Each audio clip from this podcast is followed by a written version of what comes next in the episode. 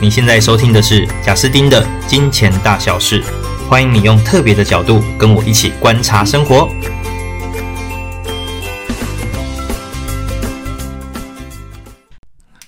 嗨，大家好，欢迎来到《金钱大小事》。上一集的最后呢，我有聊到说，如果有听众。对于就是跟我聊聊天是有兴趣的，就可以欢迎填写 Google 表单。那或许可以讨论一些理财、财务或一些生涯规划。那也很开心，真的有不少的听众，也没有很多啦，就十几位听众有做 Google 表单的填写。那我从中呢挑选了几位听众，然后来做讨论。后来我自己蛮惊讶的是，竟然有两位听众的孩子都有听我的这个频道。超级惊讶！我想说，我这个应该是呃，一般我们这种出社会的人听的哦。那这两个听众的孩子，一个是国中，另外一个是高中。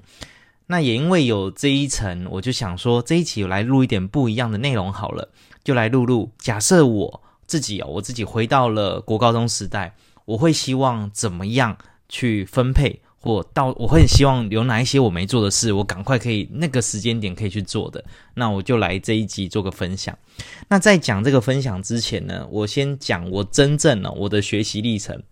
就我的国中跟高中，完全就是台湾传统社会价值观里面应该算是不错的乖宝宝啦，就是很认真的念书，很认真的读书。所以我国中我拿过好像七八次的全校第一名。那我高中我应该也拿过，因为我高中是呃师大附中，所以没有那么容易拿全校第一名哦。但如果是学校的前五名，应该也是拿过个几次。那最好的成绩，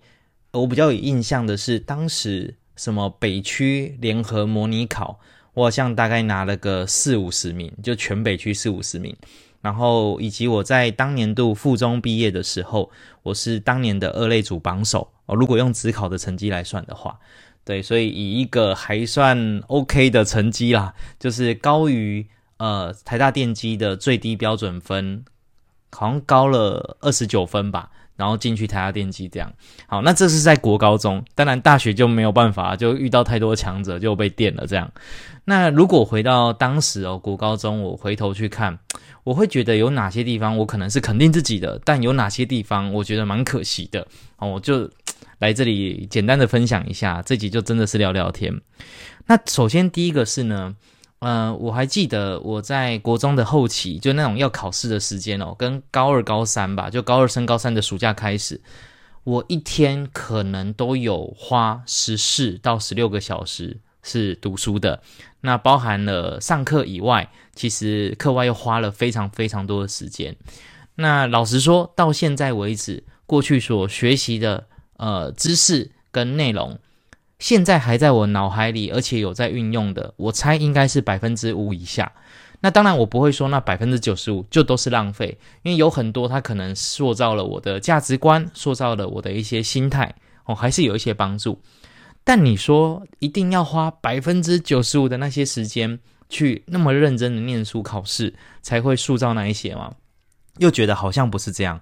所以我如果回到当时啊，我认为有几件事情。是我很想要在做的，或者是我这辈子从来没做过，我超想做的。第一件事情呢，就是透过兴趣来学习。我还记得我进附中的时候，我超级有感受的是，我们班上啊，好几个是国中部升上附中高中部的。我觉得这几个人很特别。为什么很特别呢？因为在我看来，读书不外乎就是要苦读。可是他们让我感受到的是，奇怪，他们怎么排球也会？游泳也会，数学好像也学的，课外的东西也学了不少，英文好像都不错，然后还会写一些程式语言，那通常都会一个乐器，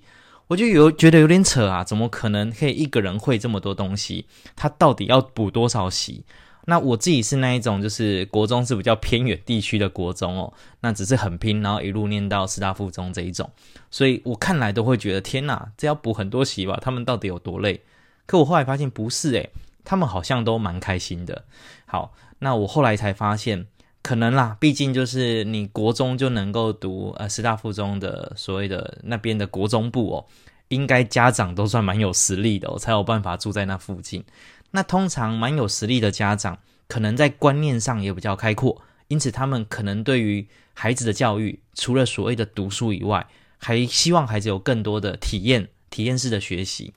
那我这样看起来就会觉得，以高中来说，说真的，我成绩都比他们好，我的成绩到后面都比他们高。但是如果以大学来说，哇，超多人，因为他真的是享受在他自己的本科系当中，所以那个成绩自然就整个拉上去。可是大学相对高中没有那么多的限制，也没有多那么多的那种段考，然后这个段考就决定了你比谁优秀，你输谁，就他的评比变得是比较广泛的。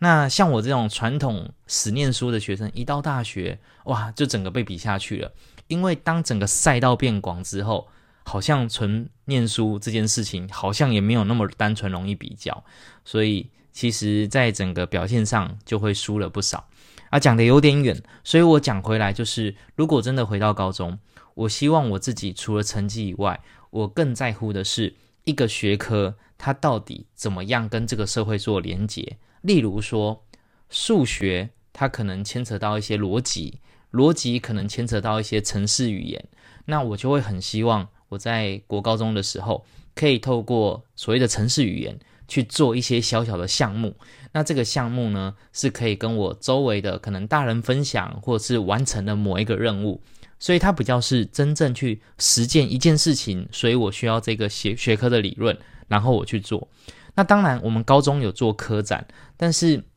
说真的，这个好像又没有那么的跟真实社会就是有所接触，所以我会希望的是，我那时候可以找到一个跟真实社会比较有互动性的东西，然后我去研究它，并且在研究的过程当中运用我学科的能力。但很有可能哦，我做这件事情，我的考试不会加分，可是我觉得它会帮助我对于一个学科的某一个部分。可能到今天为止，二十年之后，诶，我还是很有印象。那这个就很有价值了，因为它等于是真正刻在我脑海里。那可能我的这辈子很容易用到它，而且我还记得。哦，所以第一个就是我很希望我学习的事情可以跟真实社会有一些接轨。那第二件事情呢，就是我会非常希望我的国高中有打工的经验。那老实说，我没有打工的经验，但这也很感谢，就是我的妈妈，她算是很照顾啦。那因此，我们家至少财务状况不需要我去打工。但其实我不认为，呃，就是都完全的念书哦，然后不用担心外物是好的。如果就考好成绩，确实是啦。可是如果就这辈子来说，我们台湾有一个状况是，大部分念大学的人，你念的科系不一定是你喜欢的。往往是成绩到就念，再来你所念的科系以后会真正出社会使用它，那个比例又很低，除非你刚好念的就是，例如说是呃工程师啊，或者是你是医科啊，这种基本上路比较窄的，就是。但是如果念的是比较广泛的，其实就很容易哦。你到后来你会发现你没有什么学以致用，那这个没有学以致用，其实最大的点来自于我们在国高中的时候，大部分的时间。都是花在考试，可是根本没有体验我可能想要什么。那各位你就一定知道，我们即使出社会十二十年了，我们可能都还在想我们到底要什么。那怎么可能一个孩子他会在没有任何真实的体验下去感受他可能比较想要什么？那我觉得学习学科跟考试距离社会真的太远。所以，如果回过头，我会很希望我的我我的寒暑假哦，都可以拨出一定比例的时间。然后去尝试某一些工作，摆摊也好，做什么也好。那我更希望的是一个有历练的前辈，他可以告诉我做这件事情的意义是什么。绝对不是只有哦，我做一个小时赚多少钱。如果这样的话，可能对高中生来讲还是没有什么太深刻的体会，就是赚了钱要去享乐，就这样子有点可惜。而是他一样有点像是执行某一个计划。然后我去体验这件事，体验之前我先想想我要得到什么。体验中我发现哪些地方可以帮助我把这件事做得更好。体验之后我再去好好反思这件事情对我这辈子有什么影响，或者是它可以造就我未来可能多了哪一些想法。那如果有这一段的体验打工，我会觉得是非常棒的。那我在这边呢，其实我蛮想要讲我在台大看到的一些悲剧哦。这个悲剧是什么呢？就是。呃，包含我自己的同学，都蛮多人的家长，甚至是连他的孩子在念大学，研究所都希望孩子连家教都不要做，连家教都不要哦，因为就认真念书就好。那我看到的一些悲剧是，这些孩子很乖，他们也听话了，可是到一路研究所毕业之后，整个表现就是一个 super 乖乖牌。那这样的谈吐就会让别人觉得很不灵活，所以到最后在职场上其实有一点点弱势。因为真正进进职场之后，能力是一部分，但我觉得做人互动还有人际的善感度，通通都很重要。而且它不是只是所谓抱主管大腿所以很重要，而是真的在做生意这件事情就很重要。你说我今天假设要买东西好了，我究竟是要跟一个超专业、一直滔滔不绝的人买，那他但他讲的都超专业，还是我要跟一个给我舒服感觉的人买？我肯定跟给我舒服感觉的人买啊。那这件事情呢，就会是一个我认为在呃学生时代，如果能够多有一些跟社会的连接，那会帮助一个人在出社会之后更能够第一找到方向，第二就是他能够更好的与他人产生正向的连接。那这件事情，我相信大家一定都觉得很重要。对啊，所以这是我看到的一些呃台大的悲剧啦，就是有一些真的很乖乖牌的学生，但出社会之后，我很能感受到他遭受了很大的职场压力。好，那第三个呢，就是就我现在看起来啊，我最想要加强的，说真的是外语，就是英文。嗯、我在我二十七岁的时候，我开始前往新加坡，然后当时去做一些反正跟电商相关的事。那也在那个时候，我的人生第一次英文对我来讲不是考试哦，我是真的要拿来用的，真的要拿来分享，真的要拿来聆听，真的要拿来听，就是各种的商业会议这样。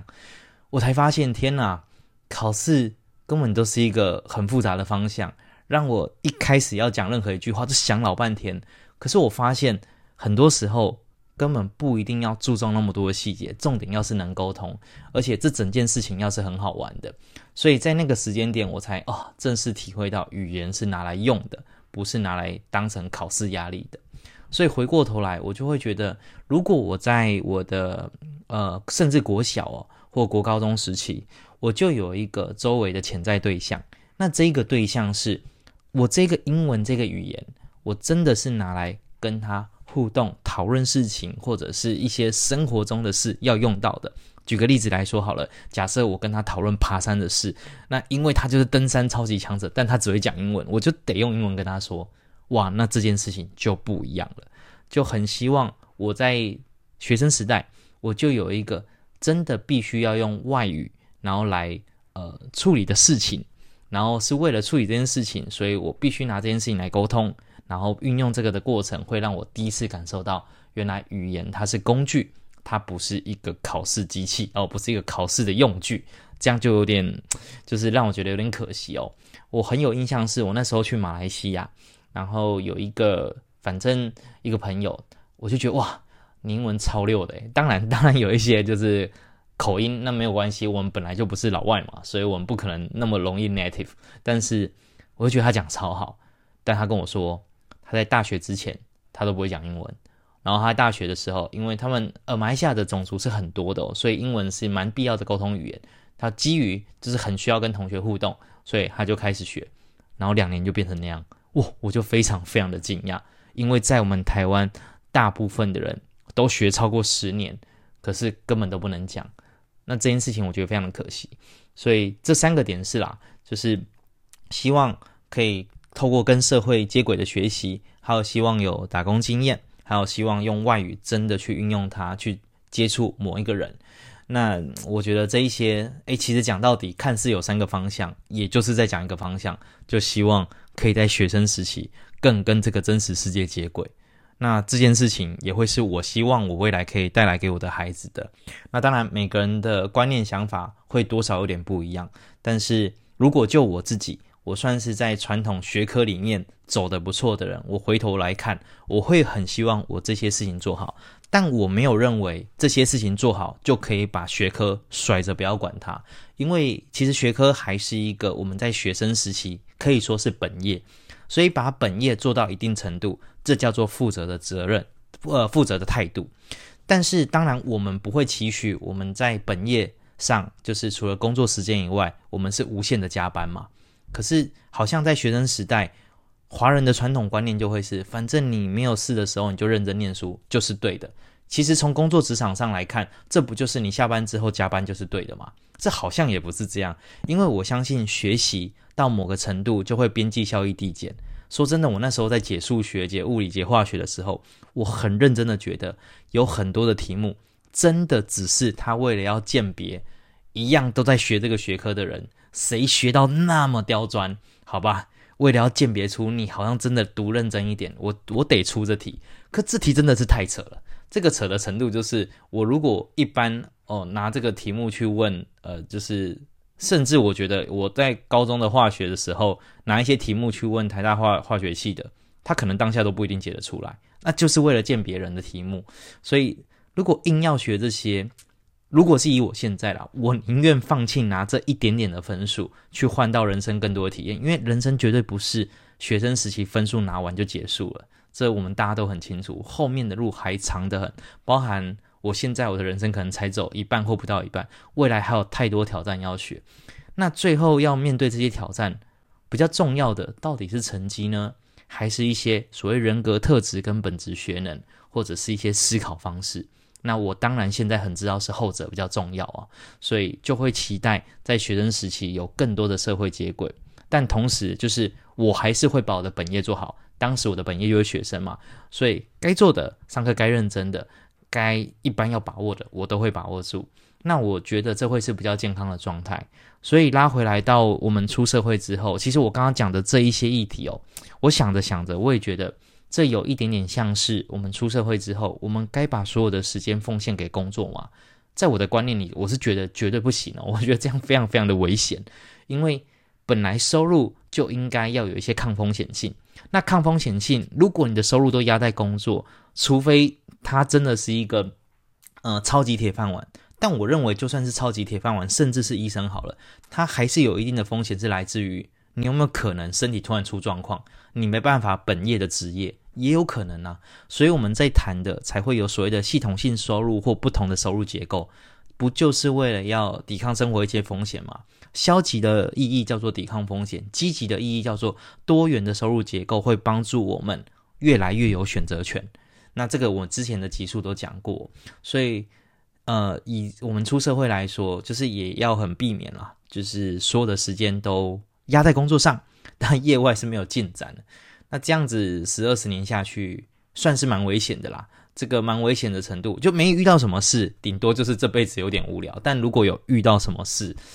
那当下就会觉得蛮危险的。好，那以上是今天的金钱大小事，更多的内容我们下期见喽，拜拜。